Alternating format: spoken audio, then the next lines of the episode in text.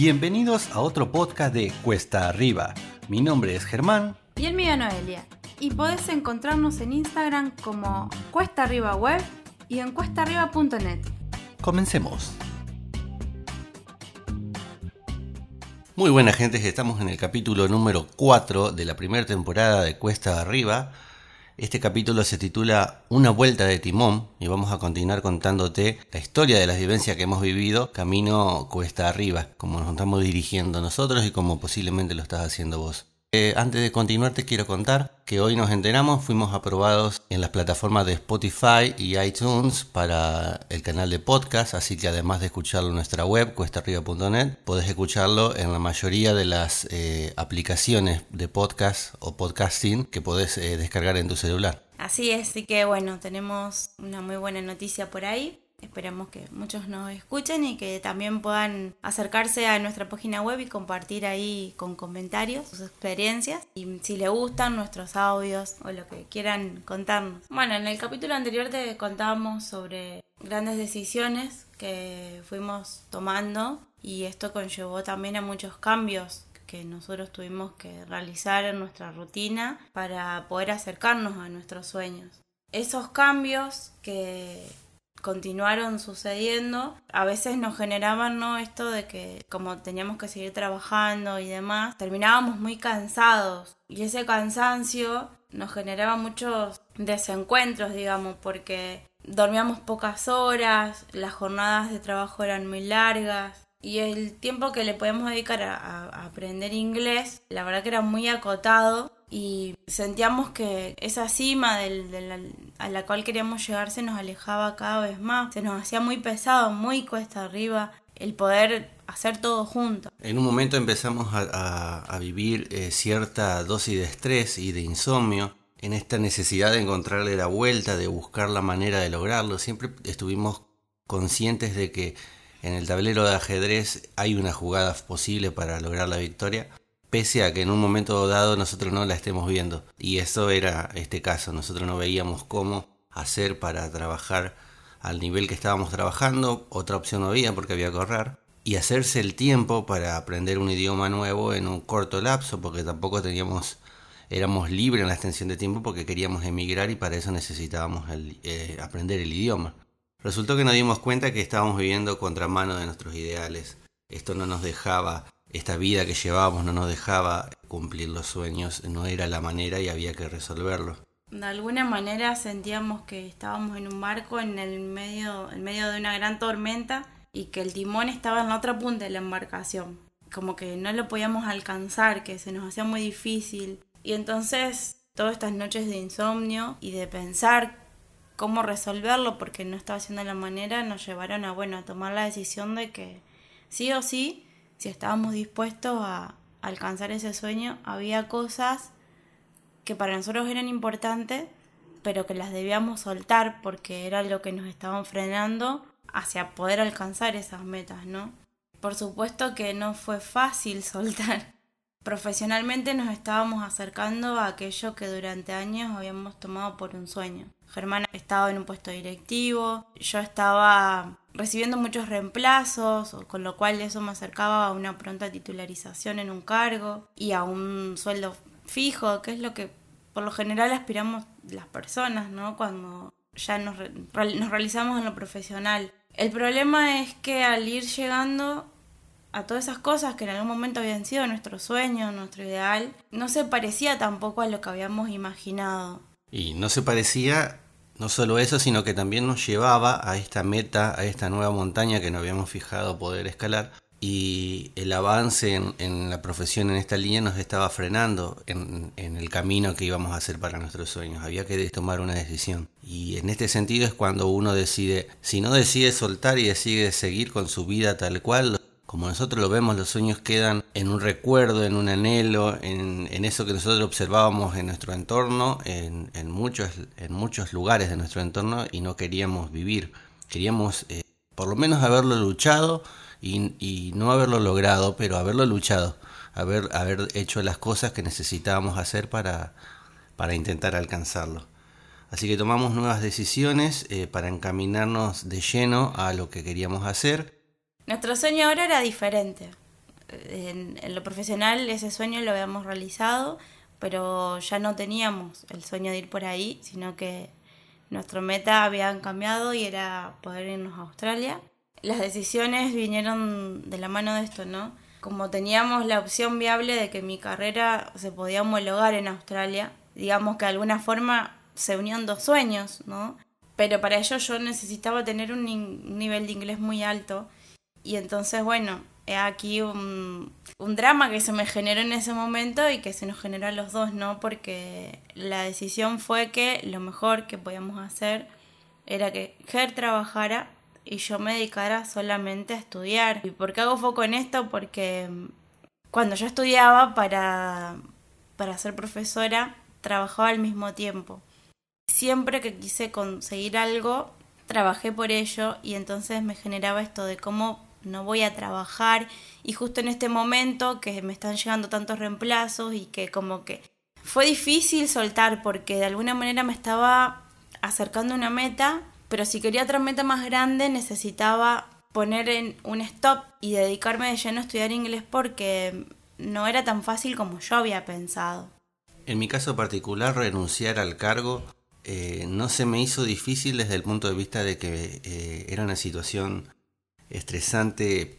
En mi caso era un cargo directivo unipersonal, así que también tenía que dar clases. Honestamente cobraba más en el cargo anterior donde estaba como docente, con la capacitación laboral que tenía en la noche, que como estaba trabajando en ese momento. Sí, no solo eras directivo, sino que también eras, te encargabas de la administración total del taller y además eh, de la limpieza, del orden, o sea, eh, cumplías como varias funciones de distintos empleados en un cargo. Porque el sistema educativo, por lo menos en nuestra provincia y en nuestro país, en realidad es así. Tantas funciones que uno tenía que hacer y no era rentable ni económicamente, ni profesionalmente, ni personalmente. O sea, si uno lo ve como objetivo, era un sueño. Yo lo quería mantener porque era algo que yo había querido, pero si desde lo personal, lo económico eh, y lo profesional no es conveniente, no tiene sentido seguir. Y más aún si eso me está alejando del sueño que era el de poder conocer el mundo. Así que renuncié al cargo directivo, eh, volví al grado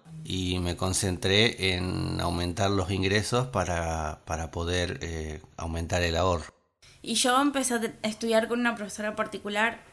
Pasamos por varias, digamos, al principio que fuimos buscando, pero bueno, hasta que vimos con, con la indicada mi teacher favorita, la Patri. Y bueno, los fines de semana estudiábamos juntos para aprender o repasar cosas importantes sobre inglés. Nos pasábamos largas horas imaginando o mirando videos sobre, sobre nuestro destino elegido, que, que era Australia, ¿no?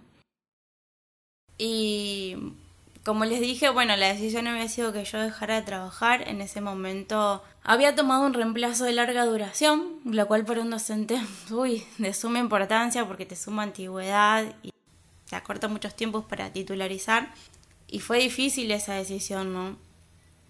Pero bueno, estábamos seguros que queríamos irnos y que para eso yo tenía, necesitaba el nivel de inglés. Así que mm, me costó, me costó muchísimo dejar de trabajar, renunciar a ese reemplazo y que solo fuera a estudiar. La verdad que fue una experiencia maravillosa. Eh, encontré, encontramos una profesora excelente, excelente en todos sus aspectos, no solo por sus conocimientos y su capacidad para poder enseñarme a mí que empezaba de cero y que aspiraba a tener en muy poco tiempo, porque en un principio nos habíamos propuesto que fuera un año y que en un año iba a rendir el examen y tenía que llegar al 8 en, en, ese año y era una vara muy alta. Y mi profesora todo el tiempo me alentó, me alentó a que, a que era difícil, pero que, que si bien a lo mejor en un año no llegaba ese 8, pero que yo iba a llegar, que podía lograrlo y, y, y que me alentara, para mí, que soy docente y que lo he hecho con alumnos, fue eh, genial porque te ayuda un montón el hecho de que otras personas también te, te acompañen y te empujen y, crean en vos. Y que reconozcan ante vos que es un desafío y una vara alta, pero que te acompañen y que, que digan con fundamentos eh, de, de qué manera ellos consideran que es factible lograrlo y eso te genera confianza para continuar con el nivel de esfuerzo que se requiere. Y sí, fue todo un desafío porque em, a mí nunca me costó estudiar, pero en realidad después descubrí que tenía que ver con que conocía el idioma y todo lo que conlleva conocer un idioma. Y de repente no es que yo tenía que rendir un examen, ese examen requería que yo aprendiera, eh, tenga que aprender conceptos, tenga que aprender sobre gramática, tenga que aprender sobre vocabulario y además tenga que aprenderme la estructura que tenía en sí el examen. Más otros procesos, ¿no? Que, que llegaba, pero... Sí, a esto hay que sumarle eh, lo difícil que era ahorrar la devaluación argentina, la pérdida de valor de moneda del peso mientras todo esto estaba sucediendo, los costos de, de vida aumentaban semana a semana y estaba el peso también de, de ir contra la corriente, porque si uno sabe qué es lo que... Nosotros que sabíamos que era lo que teníamos que hacer para lograr cumplir nuestra meta, eh, la lógica eh, fría y objetiva nos decía que teníamos que hacer esto. Sin embargo, uno siempre tiene el peso de renunciaste a un cargo directivo, estás perdiendo la antigüedad. Noelia pensar, eh, yo sé que hay que hacerlo, pero renuncié a un reemplazo de larga duración, va en contra de la lógica habitual. Y por más allá de que uno por ahí tenga la decisión firme y el entendimiento de por qué hace lo que hace, siempre está ese peso de lo que la sociedad te dice que deberías estar haciendo tal cosa y cuando alguien no lo entiende te pregunta con el puro afán de, entender, de conseguir explicaciones y vos se lo explicas y sigue sin entenderlo y siguen y te vuelven a preguntar, pero ¿por qué renunciaste a tal cosa?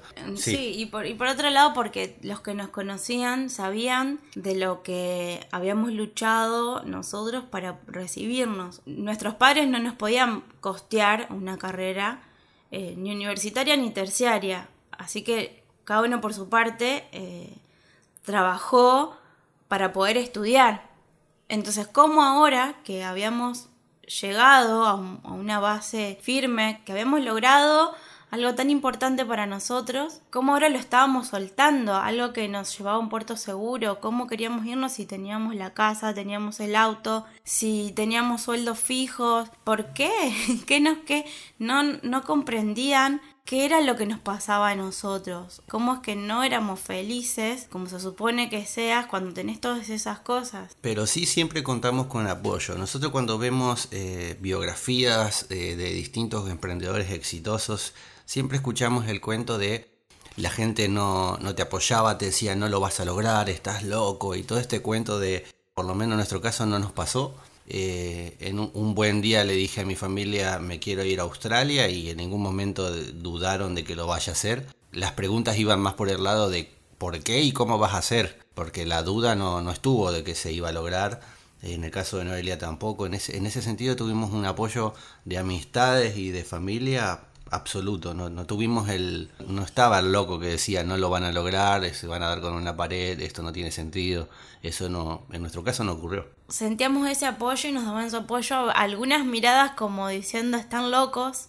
Eh, bueno, en mi caso, mi mamá cuando yo le conté, me quedó mirando y le pregunté qué pensaba. Y lo único que me dijo es que me iba a extrañar, pero que los hijos tenían que volar y hacer cada uno su camino y que haya entendido eso y después todo el apoyo que nos dieron nuestros familiares, a pesar de no comprender por qué lo hacíamos, pero de estar ahí para nosotros y decirnos sí, lo van a hacer, lo van a lograr, porque vean que nosotros les poníamos todas las pilas día a día que literalmente era de lunes a viernes, en mi caso estar estudiando inglés, en el caso de Ger trabajar y en sus tiempos libres también estudiar inglés, mirábamos series en inglés, a veces hasta sin subtítulo, para aprender y, habíamos empapelado toda la casa con, listas, eh, con conceptos de cómo se llamaba cada parte de la casa, eh, cómo se le decía la mesa, la silla, al, a, la heladera, a cada ropa que utilizábamos eh, estamos ahí metidos en ese mundo deseosos de aprender. A veces salimos a, a caminar por la costanera de Santa Fe y tratábamos de conversar en inglés con lo básico que teníamos, con lo básico que sabíamos, pero tratando de imaginarnos cómo iba a ser el día que, lo lográramos, ¿no? Y que tengamos que hablar, que tuviéramos que hablar en inglés todo el tiempo para poder comunicarnos. Y así transcurrió un año completo de preparación con la casa como pizarrón. Literalmente eran etiquetas en todos los mobiliarios y puertas para poder uno hablar en inglés y tener etiquetas en todos lados que te ayuden con el vocabulario. Este esfuerzo se mantenía constante. A veces, si algo nosotros entendimos es que muchas etapas de lo que es crecimiento personal se mantienen de una manera constante. Si uno tiene que relatar los, los cambios, no hay mucho que relatar durante un cierto periodo de tiempo y esa constancia se transforma a veces en monotonía y uno tiene que seguirlo igual, tiene que continuarlo y tiene que saber que esa etapa se va a terminar para pasar a otro superior. Aunque sea lo mismo, aunque sea trabajar de lunes a viernes, doble cargo, eh, hacer trabajos extra en mi caso cuando pueda o, o estudiar el tiempo que pueda, Noelia con lo mismo, yendo a la teacher y estudiando, y esa situación se repitió durante meses, así transcurrió un año completo de, preparación, pero había que llegar a la meta y había que pasar por eso. Y así lo hicimos y, una vez que llegó el día nos fuimos a Buenos Aires con la intención de que, bueno, Noelia se presentara a rendir el examen, si bien yo estudié junto a ella, estudié en los tiempos libres y no estudié con la preparación directa de tratar de llegar al examen, sino de, adquirir vocabulario para el día que esté en Australia. Wow, fue un año lleno de procesos de muchos procesos y también de muchas motivaciones que teníamos que tener día a día para de saber por qué lo estábamos haciendo cuando estábamos tan cansados o cuando yo me largaba a llorar porque no entendía literalmente nada cuando escuchaba un audio en inglés o cuando estaba haciendo un ejercicio y era esto de bueno en nuestro caso nos motivábamos mirando videos sobre Australia, imaginándonos, eh, caminando con el Google Maps por sitios a los que nos gustaría ir cuando estuviéramos allá. Em, y, eso nos ayudaba, ¿no? A, todos los días seguir y seguir. Sí, es muy importante eh, en este proceso de, esfuerzo que uno tiene para lograr la meta mantenerse motivado, enfocado y motivado.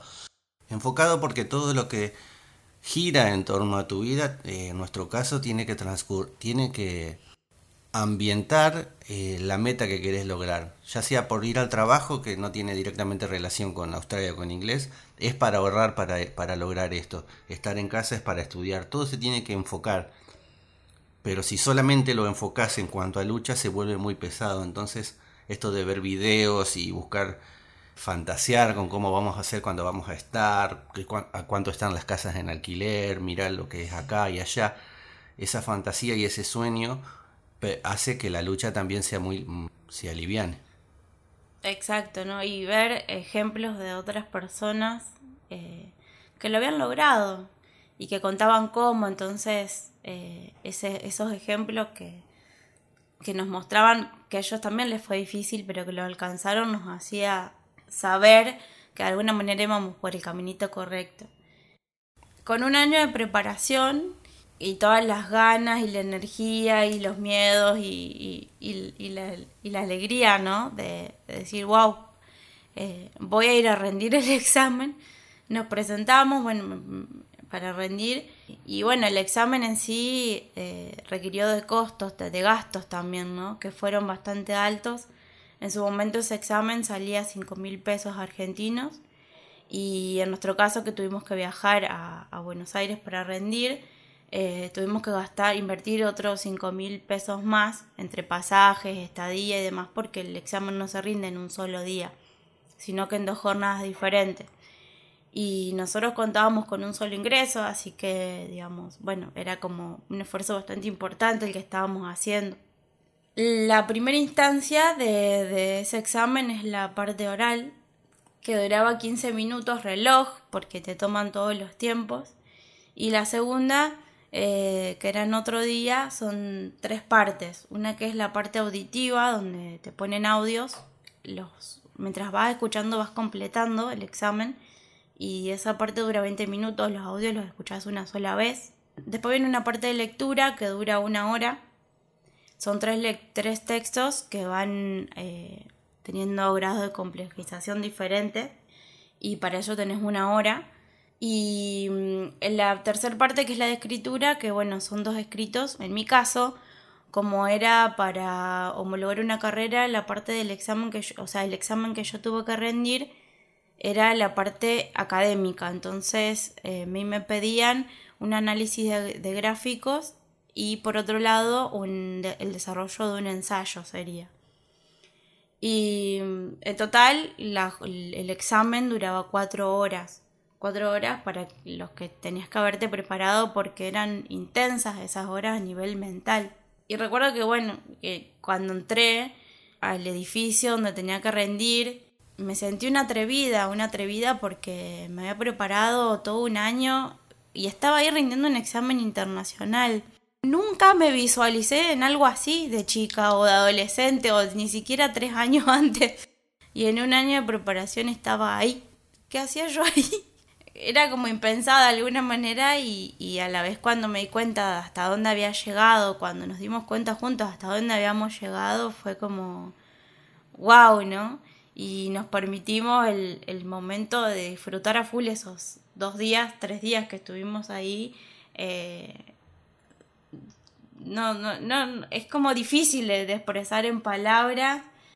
Fue muy lindo eh, entrar y, ver la dinámica del examen y cómo estaba todo perfectamente preparado para que nadie pudiera hacer trampa, entre comillas, y que todo era muy claro y, muy amigable para que, que uno esté tranquilo y lo pueda hacer de la mejor manera. Y en ese momento cuando yo miraba a mi alrededor y veía gente nerviosa, y había otras personas que se habían ido, digamos, que, fueron sin tanta preparación y empecé a conversar con, con otros chicos que ya habían viajado y demás, yo decía, wow, qué mundo, ¿no? Y yo ya había hecho varios exámenes de práctica con mi profesora y, esto me había preparado muchísimo y entendí la importancia de, del, preparar, del prepararse, ¿no? Del, del emocion, desde lo emocional, desde lo académico, desde todos los aspectos para enfrentar un examen de ese tamaño, ¿no? Sí, fue un viaje en donde nosotros pudimos eh, parar un poco con todo esto, esto, este ritmo que traíamos y reflexionar sobre lo que habíamos avanzado, sobre las veces que habíamos retrocedido, sobre cuántas cosas eh, estábamos haciendo para lograr nuestra meta, siempre recordando una, una pregunta que, que, una vez escuchamos en una entrevista de Steve Jobs, que que expresaba que cada día vos tenés que despertarte y pensar cuántas cosas vas a hacer hoy para cumplir tu sueño. Y pese a lo poco o a lo mucho que habíamos hecho, eh, nos estábamos moviendo eh, camino a, ese sueño. Y esto es lo que representa Cuesta Arriba. Sabiendo que iba a ser difícil, sabiendo que aún faltaba muchísimo, eh, pero siempre teniendo en claro que si fuera fácil, todos estarían en la cima fue Cuesta Arriba. No olvides visitarnos en Instagram en arroba cuesta arriba web y en cuestaarriba.net. Déjanos allí tu comentario. Nos vemos pronto. Hasta la próxima.